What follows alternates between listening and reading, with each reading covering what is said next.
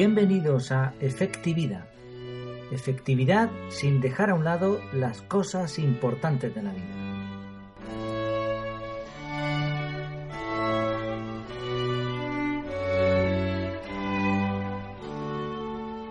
Hoy hablamos de dormir. ¿Has oído la expresión estar en los brazos de Morfeo? No se refiere a un novio que tenga nuestra amiga ni nada parecido. En la antigua mitología griega, Morfeo era el dios de los sueños. Se le encargó ayudar a los hombres a tener sueños mientras dormían. Si alguien presentaba problemas para dormir, él sabía cómo llevarlos consigo al mundo onírico. Por eso, en España, no sé si en algunos sitios más, cuando vemos a alguien dormido placenteramente decimos está en los brazos de Morfeo. Lo cierto es que el ser humano suele dormir todos los días unas ocho horas aproximadamente, entre siete y ocho horas. Es un tercio de nuestra vida. Por decirlo de otra manera, una persona con 75 años habrá pasado 25 años durmiendo. No es un asunto baladí, de poca importancia. Así que un par de preguntas. Primero, ¿por qué dormimos? Lo cierto es que no tiene mucha lógica. Desde el punto de vista evolucionista es una locura. Nos deja indefensos un montón de tiempo. Y por otro lado, si no tiene necesidad, es una pérdida de tiempo. No se sabe muy bien por qué dormimos. Los expertos tienen diferentes teorías, como de costumbre. Una de ellas es, por ejemplo, que recargamos el cerebro y ejercitamos conexiones neuronales importantes que se podrían estropear por no usarlas conscientemente durante el día. Otra de las teorías habla de que reorganizamos los datos como si de un archivo se tratase nuestro cerebro. Hablamos de esto un poco en el capítulo sobre anotarlo todo. Eh, dijimos lo de la memoria a corto plazo, a largo plazo, etc. Dormimos para olvidar, de hecho. No hace falta beber, como dice la canción, ¿no? Esa de bebo para olvidar. No, si dormimos bien, lo que el cerebro hace es mm, archivar, por decirlo de alguna manera, nuestros recuerdos y ahora empiezan a formar parte de la memoria a largo plazo, ¿no? Se quedan ahí acumulados en algunos sitios, en algunas neuronas, para cuando los necesitemos y mientras aparentemente los olvidamos. Otra teoría dice que reparamos la química del organismo a nivel celular, se liberan ciertas hormonas, por cierto, es eso que hablamos también de un sueño reparador, ¿no? Eh, lo que está haciendo el organismo es repararse, reparar lo que se ha cansado, lo que se ha gastado durante el día. Otros dicen que es un ahorro de energía, pero esto no está del todo confirmado. Otro investigador, contrario a esta opinión, decía que el ahorro de energía durante el sueño es aproximadamente lo que te encuentras en una rebanada de pan integral, es decir, unas 120 calorías. No parece que merezca mucho la pena echarse a dormir ocho horas para ahorrar 120 calorías. Hay muchas teorías más. No está claro. Pero lo que sí es seguro es que no dormir mata. ¿Qué pasaría si no dormimos? Bueno, hay pocas cosas necesarias para la vida, imprescindibles. Hablamos de esto también en lo de vivir de vacaciones, ¿no? Cuántas cosas necesitamos en el capítulo 5. Literalmente nos morimos si no tenemos aire, si no comemos, si no bebemos y si no dormimos. El récord hasta la fecha lo tiene un chaval llamado Randy Garner. 264 horas. Se mantuvo sin dormir el muchacho, o 11 días, ¿no? sin ayuda de estimulantes, y lo consiguió en 1964. No dormir durante mucho tiempo es tan complicado que desgraciadamente algunos países, algunos ejércitos lo han usado como tortura. Dormir poco es malo, esto no hace falta explicarlo mucho. Tenemos más grasa corporal, menos masa muscular. A nadie le gusta esto. Tener más grasa y menos músculo. Trastornos del apetito, estrés. Tenemos menos cerebro, es decir, la masa cerebral se reduce. Menos esperanza de vida y un montón de cosas más. Pero así como dormir poco es malo, dormir mucho también es malo. Y dormir mal es malísimo, valga la redundancia que estamos haciendo aquí. Hay un montón de trastornos del sueño que evidentemente incapacitan a una persona para que duerma bien y no es culpa suya del todo el que duerma mucho, el que duerma poco, el que duerma mal. Hay más de 100 trastornos del sueño catalogados. Por ejemplo, a las personas que están cansadas todo el día sin ningún motivo, se les diagnostica una enfermedad llamada hipersomnio idiopático. Vaya nombrecito, parece que les están insultando. La narcolepsia, otro de estos trastornos, es una somnolencia extrema y ataques de sueño durante el día. Otro trastorno curioso es el insomnio paradójico. La persona duerme una cantidad de tiempo distinto a lo que cree. Hay, por ejemplo, algunas personas que dicen yo no duermo nada. Y bueno, puede ser que duerma poco, pero si no durmiese nada estaría muerta. Y otro síndrome curioso es el síndrome de REM. Eh, recuerdo haber oído un caso prácticamente directamente de un joven que iba en silla de ruedas. Estaba totalmente incapacitado y no era por ningún trastorno físico en sí, sino porque de pronto y de una forma casi instantánea caía en sueño REM. Imaginemos, ¿no? Si estaba conduciendo un coche, pues el resultado, si estaba incluso bajando unas escaleras, se podía matar. Entonces el, el jovencito iba en silla de ruedas por esta razón. Y un último trastorno que me llamó la atención al investigar este tema, el insomnio familiar fatal. Es genético y se causa un insomnio brutal. No es posible dormir. Tras 18 meses aproximadamente se produce la muerte irremediablemente. Por cierto, otra enfermedad relacionada con el sueño es la mononucleosis. La mononucleosis infecciosa, también llamada enfermedad del beso, aunque mucha gente se la ha transmitido por otros medios, no está muy claro esto de la transmisión tampoco. Bueno, la mononucleosis es una especie de gripe un poco más... Tiene los síntomas como de una gripe, pero un poco más extremos. Y, esto lo puedo decir con más autoridad porque me, sucedió siendo más joven, con 19 años. Eh, recuerdo que fui a unas vacaciones con... Bueno, yo antes de eso, mm, incluso estudiando en, el, en el instituto, vendía periódicos por la mañana y durante mucho tiempo me levanté muy temprano, no tenía ninguna dificultad, pero me dio esta enfermedad y ahí cambiaron las cosas. Pero lo curioso es que unos, unas semanas antes, en unas vacaciones con la familia de la que ahora es, mi mujer, en aquel momento era mi novia, eh, me reí todo lo que quise de todos ellos porque dormían un montón, todos mis cuñados como marmota.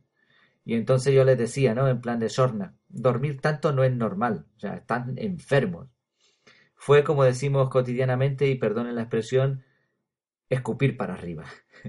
Después me tocó esta enfermedad y derivado de eso, durante mucho tiempo sentía un cansancio extremo, ¿no?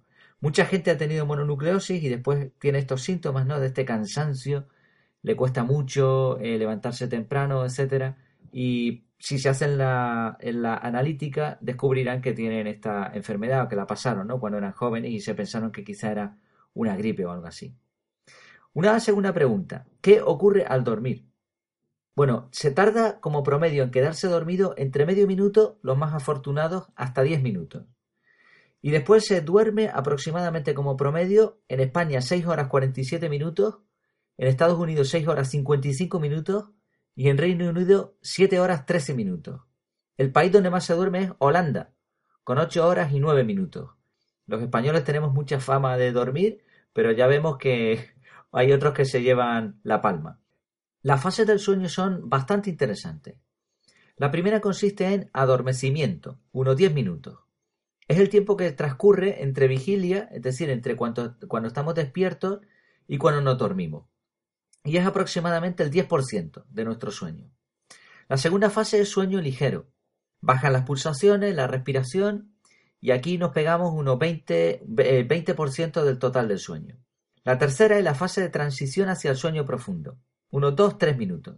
Y finalmente, la fase 4, el sueño delta o fase de sueño lento. Cuesta mucho despertarse en esta fase. Y aproximadamente son 20 minutos. Se dice que esta es la fase crucial que va a determinar la calidad del sueño. Nuevamente consiste en otro 20%. Y finalmente, ahora sí, la fase REM, Rapid Eye Movement. Se dice así porque durante esta fase eh, se producen unos movimientos oculares, ¿no? Tenemos los ojos cerrados, pero el globo ocular se mueve a una velocidad muy rápida, se generan los sueños, el cerebro está activo como si estuviésemos totalmente despiertos, pero el cuerpo está inmovilizado. Soñamos, pero al mismo tiempo nos enteramos de lo que ocurre alrededor.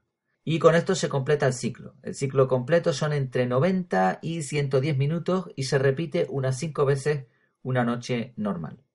Por cierto, al sueño REM también le llamamos, eh, bueno, le voy a llamar yo el sueño de la abuela, porque me decía hoy precisamente una amiga que es verdad, ¿no? Nuestras abuelas muchas veces están ahí viendo la tele. Eh, sabemos que cuanto más uno se hace mayor, pues duerme más veces, pero menos tiempo. Y bueno, es increíble, se ponen a ver la tele con, la mantita ahí y en cuestión de, minutos miras para, para, la abuela y está ahí, está roncando. Pero apágale la tele para que veas lo que pasa. Apagas la tele y, eh, ¿por qué me apagas la tele? Dice la abuela. Decimos, bueno, pero tú no estabas durmiendo. Dice, no, no, yo estaba viendo la tele. bueno, hay otras cosas curiosas que ocurren al dormir, aparte del sueño. Tenemos pesadillas, están las sacudidas hípnicas, o también llamados espasmos nocturnos. Esto normalmente pasa cuando estamos soñando que caminamos y nos vamos a caer ah, y de pronto tenemos una especie de espasmo. También hay quien habla durante el sueño, están los sonámbulos que se despiertan aparentemente pero en realidad siguen durmiendo, los terrores nocturnos en los niños pequeños, súper complicado, unos gritos, una, un terror que tiene el niño o la niña y está durmiendo en realidad. Se producen los ronquidos, muy desagradables para el acompañante o, o los acompañantes. Y bueno, todas estas cosas y algunas otras son misterios que igual algún día se resuelven, quizás cuando algún experto logre dormir y al mismo tiempo realizar un estudio. Bueno, en resumen, hasta ahora hemos visto varias cosas, hay muchas que no se tienen claras, pero lo que podemos determinar, dejar claro, es que dormir es esencial. No dormir, dormir poco, dormir mucho o no dormir bien son problemas que restan efectividad en el día a día. Así que la pregunta clave, ¿qué métodos podemos utilizar para dormir bien, para tener un sueño efectivo? Hay algunos métodos que son extremos, uno de ellos es el sueño bifásico. No había oído hablar de este tema hasta, hasta hace poco. Se trata de dormir en dos fases, es decir, dormir dos veces al día. En la primera ocasión serían cuatro horas y media o tres horas, en el caso más extremo, y en la segunda ocasión una hora y media. De esta forma estamos durmiendo entre cuatro horas y media y seis horas al día. Siempre se respetan los ciclos de sueño REM y hay gente que ha llegado a extremos incluso de dormir tres fases REM en tres momentos del día, durante mucho, mucho tiempo. Me hizo recordar también este tema del sueño bifásico, porque lo que se trata, el objetivo obviamente es dormir muy poco tiempo, porque estas personas consideran que necesitan más horas en el día y lo que buscan es un método que les permita descansar lo mínimo imprescindible. Y con relación a esto, no, sin entrar en juzgar si eso es bueno o malo, hay una canción de un cantante español, Macaco, que es la banda sonora de, a su vez, de una película de dibujos animados, ¿no? de animación, Mortadelo y Filemón, que son dos personajes muy famosos aquí. La canción se titula Me olvidé de vivir, que a su vez la cantó Julio Iglesias, mucho antes ¿no? de Macaco, y hay una frase que dice, de tanto correr por ganar tiempo al tiempo, queriendo robarle a mis noches el sueño, me olvidé de vivir. Dando un poco a entender que a veces este tipo de métodos, este tipo de tanta organización extrema, busca robar, ganar tiempo al tiempo, pero te olvidas un poco de vivir, ¿no? Bueno, pero ahí está, es un método que se puede investigar un poco más si uno quiere. Después están las aplicaciones, hay un sinnúmero de aplicaciones, yo voy a citar una que he utilizado porque así puedo hablar de ella, pero no la patrocino ni mucho menos, se llama Sleep Cycle. Esta aplicación y muchas otras monitorizan el sueño mediante el micrófono o mediante el movimiento. De esta forma uno puede analizar el sueño, si está durmiendo bien, cuántas fases REM ha tenido y otras algunas otras cositas, ¿no? Sería lo ideal, de hecho, que como hace esta, esta aplicación, que te despierten en el momento idóneo dentro de un margen. Es decir, tú le dices a la aplicación, me quiero despertar entre las 8 menos cuarto y las 8 y cuarto. Y ahora la aplicación va a ver en qué fase del sueño estás y en qué momento de ese margen que le has dado es conveniente despertarte. Además lo hace de una forma muy suave, etc. Hay muchas aplicaciones como estas, ¿no? Que monitorizan el sueño, te despiertan en un momento ideal. Si tú le dices cuándo debes dormirte y cuándo debes despertarte, pues ellas buscan la, la manera de hacerlo mejor, etc. Podemos probar, también son desde luego bastante útiles. Aparte de esto de las aplicaciones y de métodos ya un poco más extremos, vamos a dar siete claves en las que bastantes expertos coinciden. Vamos allá. La primera, regularidad dormirse a una hora y levantarse a una hora siempre. Conoceremos a mucha gente, sobre todo ya mayores, que durante muchos años se tuvieron que despertar a una hora y ahora siguen haciéndolo sin esfuerzo. Y es que el cuerpo eh, se adapta solo, sin aplicaciones, ¿no? Cuanto más estable y consistente sea el ciclo del sueño, mejor.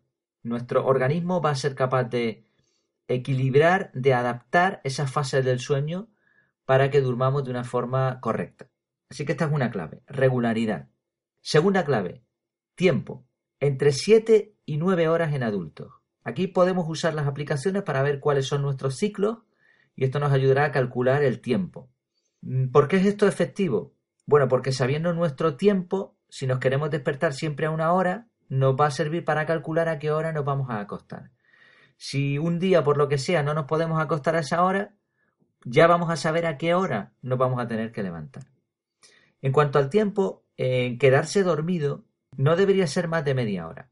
Si pasa más de media hora es mejor levantarse, hacer una actividad tranquila y volver a intentarlo. Mejor que seguir en la cama. Busquemos un ritual que nos funcione y que no dé sueño. Hay una técnica llamada técnica 478 que parece ser que funciona muy bien. Consiste en inspirar durante 4 segundos, mantener la respiración durante 7 segundos y expirar durante 8 segundos. Repetir el proceso tres veces. También está la versión moderna de contar ovejitas. Empezar desde el 100 hacia atrás y hacer una respiración profunda por cada vez que digamos un número. Por cierto, es importante hacer el cálculo bien del tiempo que tardamos en dormirnos. Si, por ejemplo, leemos media hora antes de dormir, porque a nosotros no funciona eso de leer antes de dormir, que no se aconseja, por lo menos los expertos no lo aconsejan, si nos vamos a la cama a las 10, en realidad hemos empezado a dormir a las diez y media. Por lo tanto, nos tendremos que despertar las horas que sean después de ese punto de partida del sueño. Tercera clave. ¿Qué hacer antes de dormir? Cosas que no se deben hacer. No cenar fuerte. Deberíamos cenar dos o tres horas antes de irnos a dormir. Si notamos una ducha caliente porque nos relaja, no lo hagamos justo antes de dormir, sino al menos una hora antes, porque el cuerpo mm, se va a adaptar, va a empezar a enfriarse antes de dormirse. Si nosotros nos calentamos, pues no sería lo más conveniente, ¿no? Estaríamos luchando contra el organismo.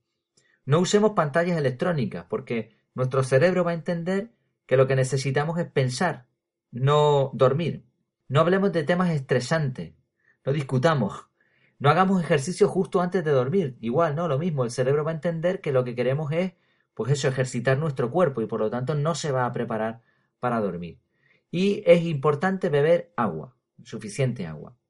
Como vemos, este, esta tercera clave, lo que hay que hacer antes de dormir y lo que no hay que hacer, consiste un poco en preparar al organismo, ¿no? darle el margen de tiempo con tranquilidad para que entienda que se va a dormir después de un tiempo.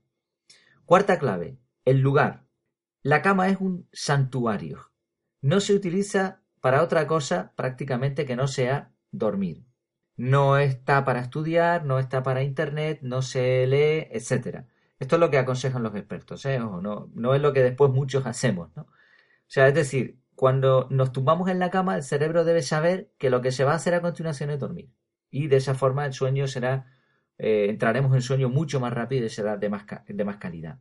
En cuanto al lugar, en cuanto a la habitación, es importante que haya oscuridad absoluta si es posible, silencio absoluto ventilación y una temperatura adecuada. Eh, a esto le llamo yo la paradoja de la persiana, ¿no? Porque aquí en casa intentamos, por ejemplo, poner una, una persiana para conseguir oscuridad y que tapase un poco el ruido exterior. Pero claro, si tienes oscuridad y silencio, no vas a tener ventilación y la temperatura no va a ser la adecuada. Así que ya te obliga a poner un sistema tipo aire acondicionado, que tampoco es lo ideal para dormir. Entonces, bueno, todo no se puede conseguir, pero dentro de lo que podamos, pues que haya oscuridad, que haya silencio, que haya ventilación y temperatura. No hay, muchas veces no hay oscuridad, no hay silencio por la, el tipo de vida moderna que llevamos, ¿no? Porque si viviésemos en el campo, pues tendríamos oscuridad, tendríamos silencio, podríamos dejar la ventana abierta con una mosquitera, ¿no? Con una rejilla para que no entren bichos y la temperatura sería la ideal. Bueno, quinta clave. Tener días productivos. Por cierto, antes de, antes de nada, se me, me faltaba una cosa en la cuarta clave. El tema de la ropa de cama. No es bueno hacer la cama según nos levantemos, porque lo que vamos a conseguir es que los ácaros se queden ahí atrapados. De hecho, lo ideal sería dejar la cama totalmente abierta para que las sábanas y las mantas o lo que utilicemos se aireen.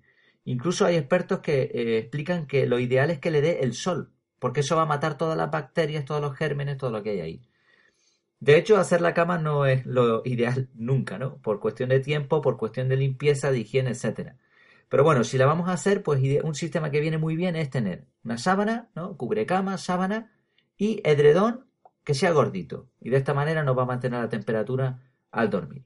Ahora sí, quinta clave. Tener días productivos e ir a la cama cansados, ¿no? Con la sensación de haber hecho un buen trabajo durante el día. Y ahora nuestra conciencia nos permite dormir porque nos lo hemos, nos lo hemos ganado, ¿no? No quiere decir que estemos cansados físicamente, si hemos hecho un esfuerzo físico, pues bien, pero si lo que hemos hecho es un esfuerzo de intelectual o de trabajar muchas horas, pues también nos va a venir bien llegar a la cama y descansar. Y por otro lado, una cuestión psicológica, tener ganas de comenzar a trabajar al día siguiente, ¿no? Tener, eh, tener una rutina intensa, ¿no? De esa manera vamos a tener ganas de levantarnos y nuestro cuerpo nos va, va a permitirnos dormir con tranquilidad y levantarnos prácticamente pues sin despertador. Por cierto, el sexto punto, la sexta clave es levantarse sin despertador. Cuando tenemos una rutina durante mucho tiempo de levantarnos a una hora, ya nuestro cuerpo se va a acostumbrar y en realidad no debería hacer falta que nos despierte nadie, ni nuestra madre, ni, ni el despertador, ni nada. Claro, ¿qué pasa con esto? Que tenemos que tener un horario adaptado, es decir, nos debemos levantar un poco antes o bastante antes del horario en el que tengamos que empezar a trabajar o ir al instituto, al colegio, etcétera. De esa forma, mm, aunque nos despertemos 10 minutos antes, 10 minutos después, 20 minutos antes o después, no va a pasar nada, ¿no? No se nos va a ir el mundo abajo. Y la séptima clave, dormir cuando lo necesitemos. Aparte del sueño normal de la noche, si estamos conduciendo y estamos cansados, paremos y durmamos 10 minutitos, 15 minutitos. Si nos notamos cansados a mediodía, después de comer, pues una siesta. Claro, ni en la conducción, ni en la siesta, ni en ningún otro momento del día tiene que llegar a ser una fase REM, los 90 minutos, 110 minutos que hablamos, porque entonces nuestro cuerpo nos va a pedir dormir como si fuese de noche. Entonces la siesta, 20 minutitos, media hora, no más. Resumimos los siete puntos. El primero, regularidad, acostarse y levantarse siempre a la misma hora. Segundo, el tiempo, intentar eh, dormirnos lo más rápido posible y que sea entre 7 y 9 horas, ¿no? Mirarlo con una aplicación, decíamos. Tercera clave, ¿qué hacer antes de dormir? Cosas que hay que evitar y cosas que se pueden hacer. Cuarto, el lugar. La cama es un santuario, ¿no? Está para dormir. Quinto, tener días productivos, ir a la cama cansado, con la sensación de tener el trabajo hecho y con cosas para hacer al día siguiente. Sexto, levantarse sin despertador, tener un horario adaptado. Y séptimo, dormir cuando lo necesitemos. Por cierto, sería ideal que eduquemos a nuestros niños en estos puntos y en otros que sean convenientes para que desde pequeños puedan dormir bien y que tengan un sueño de calidad en el futuro. El poeta inglés Edward Young, por cierto su apellido significa joven, por algo sería, vivió hace muchos años y él dejó una frase que tiene mucho que ver en lo que hemos visto. Cada noche morimos, cada mañana nacemos de nuevo. Cada día una nueva vida. Esto ha sido todo por hoy. Muchas gracias por escuchar este programa, muchas gracias por los comentarios, por los likes, me gusta en iVoox o valoraciones y estrellitas en iTunes. A ti no te cuesta mucho y a mí me beneficia bastante para poder crecer y así ayudar a otros a ser más efectivos, ¿no? Como dicen muchos podcasters, eh, nosotros hablamos a un ordenador, a un micro, ¿no? Eh, la sensación es un poco rara y el saber que hay gente ahí escuchándolo pues ayuda bastante. La próxima semana hablaremos de algunos trucos de lectura rápida, que habíamos dejado este tema abandonado desde el primer capítulo. Mientras tanto, puedes seguir más artículos e ideas interesantes en el perfil de Twitter, arroba efectividad. Hasta entonces, que duerma bien, que descanse, que tenga dulce sueño.